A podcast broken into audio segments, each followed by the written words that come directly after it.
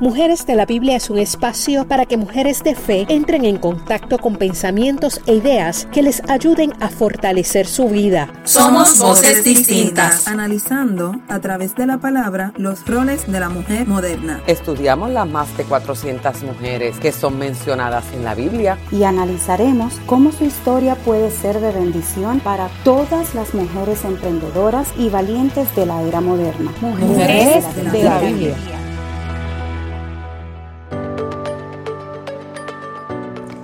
Hola a todas, Dios les bendiga rica y abundantemente. Espero y deseo que cada una de ustedes y sus familias estén bien a pesar de los tiempos tan difíciles que nos ha tocado vivir. Mi nombre es Denise Rodríguez, soy de Carolina, Puerto Rico, pero actualmente resido en el estado de Houston, Texas. Para la gloria de Dios, soy felizmente casada hace nueve años con tres hermosos hijos y soy hija del Dios Todopoderoso hace nueve años también. Estoy súper emocionada de ser yo quien hoy esté llegando a ti a través de medios para traerte esta poderosa historia que sé será de bendición y libertad para tu vida. Hoy te estaré presentando a una poderosa mujer que nos mostrará que a pesar de vivir una gran batalla con sus deseos de vivir, con una fuerte resistencia y con su entrega, permaneció hasta obtener una gran victoria. Hoy te hablaremos de María Magdalena. El significado de María es la elegida de Dios y Magdalena sale del nombre de la ciudad de donde ella proviene.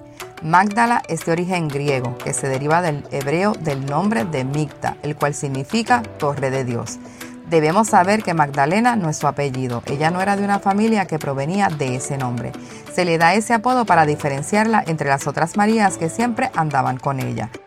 El pasaje de Lucas 8.2 nos revela que María Magdalena había sido sanada y que de ella se habían expulsado siete demonios. Para entender su estado físico y mental, el Nuevo Testamento nos relata de las muchas enfermedades que podemos entender que ella pudo haber sufrido, pues los síntomas de la posesión eran variados. Por ejemplo, vemos que los endemoniados estaban a veces locos. Mateo 8, 28 al 34 y Marcos 5, 1, 5 nos describe que serían con piedras. Actuaban descontrolados, enojados al punto que nadie podía pasar por el camino. Nadie podía calmarles. La posesión demoníaca fue manifestada en enfermedades físicas como la ceguera, Mateo 12, 22 sordera, Marcos 9:25, mudez, Mateo 9:32 al 33, convulsiones, Marcos 1:26 y Lucas 9:38 al 40, y hasta enfermedades y padecimientos del cuerpo como en Lucas 13:11 al 13. No sabemos, pero la condición de María Magdalena pudo haber llegado a su vida por un pecado cometido, la superstición, la idolatría, algún trauma o impactos emocionales, estas cosas tienen un papel importante en la apertura del corazón de una persona a la posesión de un espíritu. Podemos estar seguros de que María Magdalena fue bien atormentada, pues se le expulsaron siete demonios.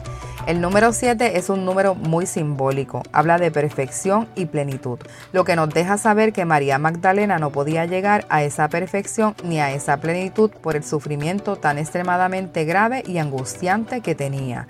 Bueno, al parecer no había nada que cualquier hombre o mujer pudiera hacer por ella. Pudo haber sentido depresión, ansiedad, tristeza, soledad, el desprecio de las personas y hacia sí misma, la falta de identidad, de valor, el abandono, la vergüenza, el miedo, el maltrato emocional y físico, esas cosas que hacen que nuestra alma se fragmente y le demos paso a que entidades espirituales tomen posesión de nuestro cuerpo. Y ahora pienso, ¿Cuántas familias están cansadas de luchar con estas condiciones y terminan apartando a las personas de la sociedad porque no le encuentran salida ni solución? Bah, de seguro conocemos personas que han pasado por esto. La Biblia no nos da detalles de cómo ella pasa a vivir tan grande situación, pero nos da información suficiente para saber que a lo mucho ella debió de haber sido un alma torturada, sola y triste. Qué horrible, ¿verdad? ¿A cuántas personas a través del camino hemos podido conocer con esta condición o cuántas nos podemos sentir identificadas con este escenario de desolación y desprecio? Piénsalo. Y dice Lucas que se le expulsaron siete demonios. Y yo me pregunté, ¿qué fue lo que pasó para que la vida de María Magdalena fuera cambiada? La respuesta es Jesús. La Biblia narra en diferentes porciones de la palabra que personas como el centurión o los cuatro amigos fueron donde Jesús para interceder por sus empleados y amigos. También Jesús en el camino mostraba su compasión con los necesitados, los liberaba y sanaba. Pero otros, sin pensar en lo que pudieran decir de ellos, clamaban a grandes voces para que se les fuera sanados.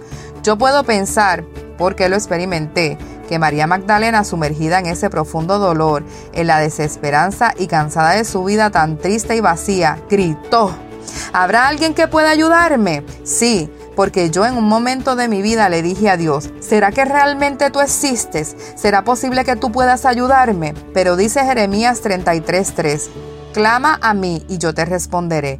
Y en su amor y misericordia Dios muestra su gran poder para ayudarnos y libertarnos.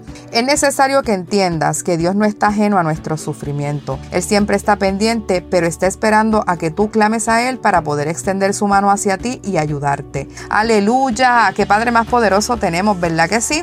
Bueno, seguimos con la historia. Podemos entender que María Magdalena se convirtió en discípula de Jesús ya que es presentada siempre en los momentos más importantes de su vida. Eso nos hace pensar que la transformación de María Magdalena pudo haber sido una progresiva y dice la palabra en Juan 8, 31 y 32. Dijo entonces Jesús a los judíos que habían creído en él. Si vosotros permaneciereis en mi palabra, seréis verdaderamente mis discípulos y conoceréis la verdad y la verdad os hará libres. María Magdalena escuchó a Jesús y puedo imaginarme que ese encuentro y esa palabra la hizo anhelar más y más. Después de su dramática transformación, llegó a su vida la libertad. Ella desarrolló identidad, carácter y valor sin importar su posición, porque el rol de las mujeres en aquella época era simplemente ser madres y amas de casa. Ella no se conformó con eso, ella decidió seguir a su libertador. Ella se convierte en líder, ya que siempre los versículos la resaltan en primer lugar. La muestran sustentando el ministerio, Lucas 8.1.3, y permaneciendo en todo tiempo al servicio de Jesús tanto así que permaneció en los momentos más difíciles y tristes de la vida de su libertador. Cuando los demás le abandonaban, ella permaneció sin importar la vergüenza ni la tristeza de ver morir a quien le devolvió la vida. En Romanos 6:18 dice, y libertados del pecado, viniste a ser siervos de la justicia. Seguimos. En Juan 20 nos narra, que el primer día de la semana, muy de mañana cuando estaba oscuro, María Magdalena fue al sepulcro donde estaba Jesús. Encontrándolo vacío, corriendo fue a los discípulos dando aviso de lo sucedido. Regresando a la tumba con ellos se encuentra de que era cierto, la tumba estaba vacía. Los discípulos, al ver la tumba vacía, el sudario y las vendas, se regresaron, pero María Magdalena, persistente en estar cerca de Jesús, se quedó afuera del sepulcro llorando. Mira, ella permaneció, no te quites. Mientras lloraba, se inclinó para mirar dentro del sepulcro y vio ángeles vestidos de blanco, sentados donde había estado el cuerpo de Jesús, y dándose la vuelta se encuentra con Jesús cara a cara. ¡Wow! Qué experiencia más brutal.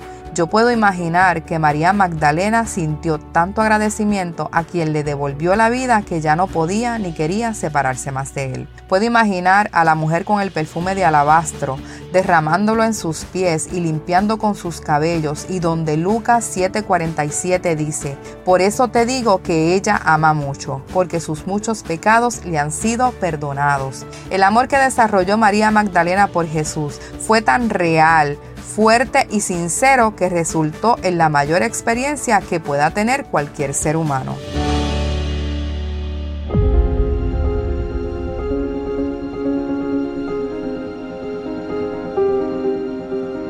Esta es una de las historias más poderosas e impactantes que nos relata la Biblia. Cómo la liberación que Dios nos trae a nuestras vidas a través de Jesús nos ayuda a disponer nuestro corazón para poder seguirlo. Estudiando la historia de María Magdalena, aprendí que su libertad provocó una transformación en ella que hizo que permaneciera fiel y se convirtiera en una verdadera seguidora de Cristo. La llevó a desarrollar identidad, confianza y seguridad Su entrega, lealtad y compromiso provocó que se fortaleciera su corazón, mostrándonos que en los momentos malos Dios proveerá la sabiduría para poder entender que no podemos volvernos atrás, sino permanecer hasta ver la victoria. La disposición de María Magdalena en seguir, honrar y agradecer a su libertador la llevó a vivir la mayor experiencia que podamos tener, estar cara a cara con quien nos dio la salvación. ¿Pueden imaginarlo? Esta poderosa historia nos enseña varios puntos muy valiosos para nuestra vida como hijos de Dios. Nos enseña a creer en Dios, a clamar y luchar por permanecer cerca de Él. Nos recuerda que debemos escudriñar la palabra, pues así llegamos al conocimiento, el cual nos conducirá a poder vivir y disfrutar la mayor libertad que todo hijo se merece. Cuando nos exponemos a Jesús, a la palabra y poner por obra la fe, el Dios Todopoderoso nos concede por su amor y misericordia la libertad. Yo les confieso que me identifico mucho con esta gran mujer, pues antes de que Dios llegara a mi encuentro sentía voces que quería hacerme desaparecer. Me sentía culpable de la triste y vacía vida que llevaba. Me sentía sin identidad, que no era buena y nadie me amaba. No sentía razones para vivir, pero bueno es Dios que llegó a mi vida a tiempo y hoy me tiene aquí con ustedes compartiendo esta poderosa historia. La vida te cambia.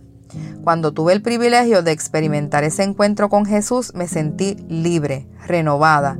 Algo dentro de mí había sido arrancado y había sido depositado sentimientos nuevos. Al libertarme, lo único que deseaba y hoy deseo más es estar a sus pies.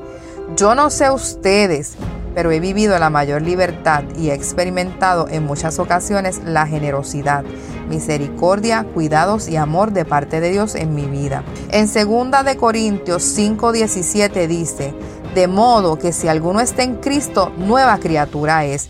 Todo es nuevo, eso es una promesa para quien la quiera. Aprendí que honrar a Dios me lleva a provocar acciones que quitan de mi vida las limitaciones me provee las fuerzas y la sabiduría para provocar las mayores manifestaciones en mi vida. La palabra dice, no hay justo desamparado ni simiente que mendigue pan.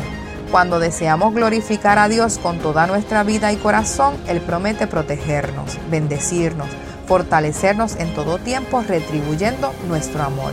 Es necesario que sepas que lo que María Magdalena experimentó en su vida está disponible para todo aquel que lo desee. Esto no es exclusivo para alguien en particular, porque lo que más anhela Dios es que cada una de nosotras seamos partícipes de su poder, amor y grandeza. Proverbios 8:17 dice, Yo amo a los que me aman y me hallan los que temprano me buscan.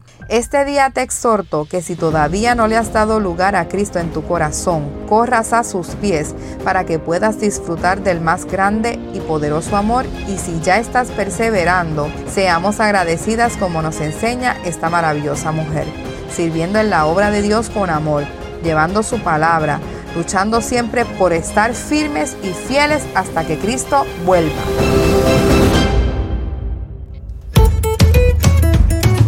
Mujeres de la Biblia fue creado en el corazón de Dios en tiempos difíciles, como lo eran aquellos tiempos, para mujeres como nosotras, valientes y determinadas, en querer hacer la diferencia, tomando como ejemplo cada historia de la Biblia que nos provee las estrategias para cumplir con el propósito de Dios aquí en la tierra.